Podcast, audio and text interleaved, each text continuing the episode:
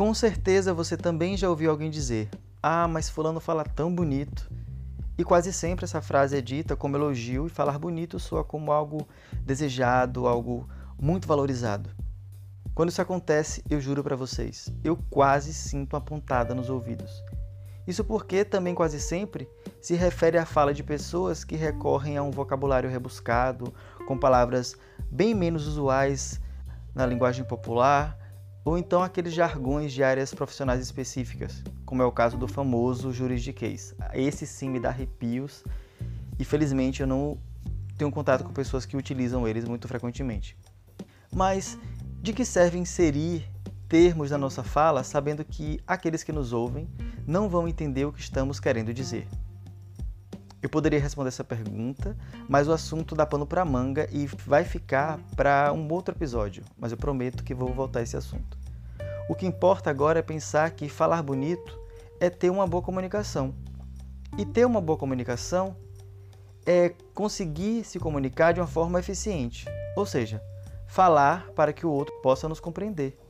Então, se falamos no dia a dia com pessoas com diferentes bagagens linguísticas, que estejamos então aptos a conseguir adaptar a nossa fala com o objetivo de que ela possa ser acessível aos nossos interlocutores, aqueles com quem a gente interage linguisticamente. Uma fala rebuscada pode ter efeitos controversos se a nosso objetivo é levar uma mensagem, é ter uma boa comunicação.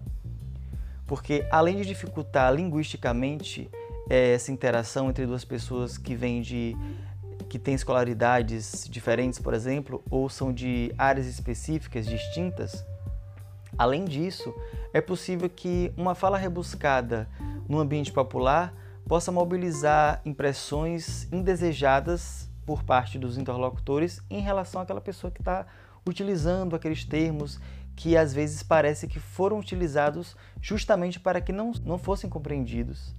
E isso soa muito como quando aquelas pessoas querem falar para não serem compreendidas, a fim de demarcar uma diferença de lugar, uma diferença de, de nível social, por exemplo. Isso é muito comum nessas situações. Mas se a gente está preocupado de fato em fazer nossa mensagem chegar clara e facilmente compreendida aos interlocutores, a gente vai precisar utilizar o nosso repertório a fim de que ele possa ser adaptado às situações das necessidades comunicativas.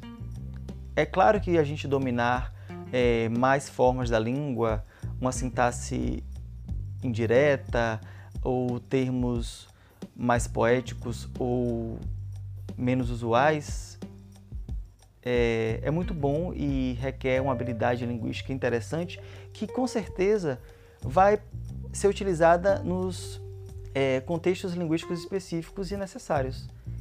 Sempre vai haver contextos em que a gente vai precisar se comunicar de uma forma mais elaborada e se a gente está pronto para aquilo, ótimo. O que não deve acontecer é eu querer utilizar essa mesma linguagem, essa mesma forma linguística mais complexa, é, menos direta, ou talvez poética, ou como eu posso dizer, rebuscada mesmo, acho que é a palavra mais interessante para se dizer, em contextos que as pessoas é, não dominam aquelas, aquela aquela variante linguística, aquelas, esse léxico é, diferentão, rebuscado, que você utilizaria em outros contextos, naqueles contextos mais populares ou na situação de é, comunicação mais rápida e dinâmica, isso às vezes não, não otimiza a linguagem.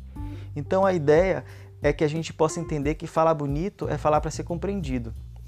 Afinal, como diz lá uma máxima nas letras, pelo menos aqui no Instituto de Letras da Universidade Federal da Bahia, onde eu estudei, é, língua é como roupa. A gente usa aquela mais adequada para a situação.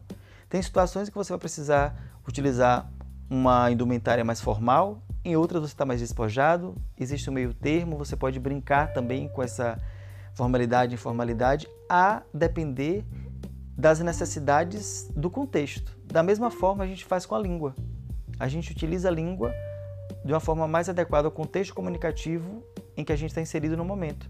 E o ideal também é a gente, claro, ter um linguístico mais diverso para que a gente possa ter mais versatilidade E esse é um dos ganhos de a gente levar a educação para todas as classes sociais, para todas as pessoas, como um direito. Porque todas as pessoas têm direito a ter acesso a modalidades linguísticas que possibilitem que elas sejam ouvidas e respeitadas nos diversos contextos em que elas podem e necessitam inserir.